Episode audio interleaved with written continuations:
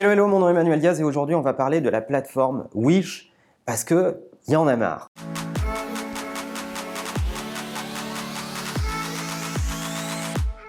Vous connaissez certainement la plateforme Wish, en tout cas si vous la connaissez pas, c'est que vous surfez pas beaucoup sur le web, tant il dépense une quantité de marketing pour vous targeter tous les jours. C'est dur de passer sur Facebook, dans Instagram ou sur le web en général sans voir une pub pour Wish. Wish, qu'est-ce que c'est? C'est une grande braderie qui permet à des utilisateurs de vendre des produits et qui se veut être euh, la plateforme des super bons coups où vous allez pouvoir avoir des produits pas chers. Le problème avec Wish, c'est que le niveau de promesse qui est tenu par la plateforme est assez douteux et critiquable. Oui, on va vous proposer le dernier iPhone à 1 euro, on va vous proposer le dernier produit à un prix absolument imbattable et au final du final, vous allez vous faire arnaquer et tout le monde le sait, vous allez recevoir une copie chinoise ou euh, un produit factice, etc., etc.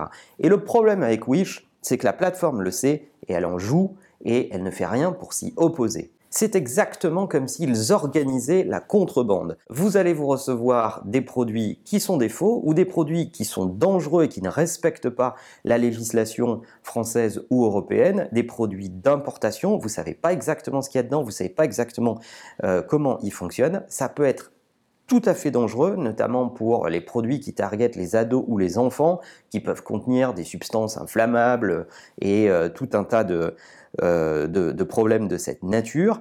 Et euh, ce qui se passe avec Wish, c'est que cette pratique fait du mal à toute l'industrie du e-commerce, parce que euh, le e-commerce est devenu mainstream. Et si vous prenez un utilisateur moyen d'Internet, peut-être vos parents ou votre grand-oncle, qui commande pas tous les jours sur Internet et qui n'a aucune raison de savoir si Wish est une plateforme de confiance ou pas, qui voit beaucoup de pubs sur Internet pour cette plateforme et qui va se dire ah ben super, ça doit être une plateforme connue et reconnue.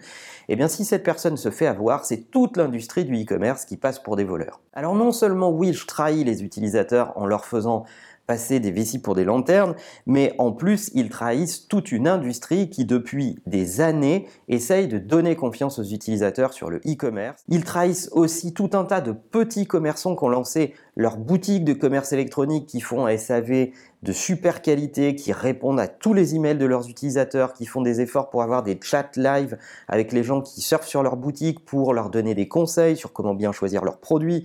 Bref, des gens qui voient le digital comme un relais de croissance, des tonnes de PME en France qui se servent du e-commerce pour croître, pour grossir, pour atteindre de, nouveaux marchés, de nouvelles géographies, de nouveaux consommateurs. Et ça, c'est proprement inacceptable. Wish est une merde intergalactique, il faut le dire. Alors, ok pour trouver des bons plans, ok pour permettre à des utilisateurs de vendre des produits à des prix cassés ou euh, proposer de bonnes affaires, mais non, on ne peut pas arnaquer les gens et se faire passer pour des bons samaritains qui ont tous les jours une bonne affaire à vous faire faire donc, comme dirait Orelsan, make a wish, bâtard. Make a wish, bâtard. Est-ce que vous avez déjà commandé sur Wish? Est-ce que vous avez déjà été arnaqué sur Wish?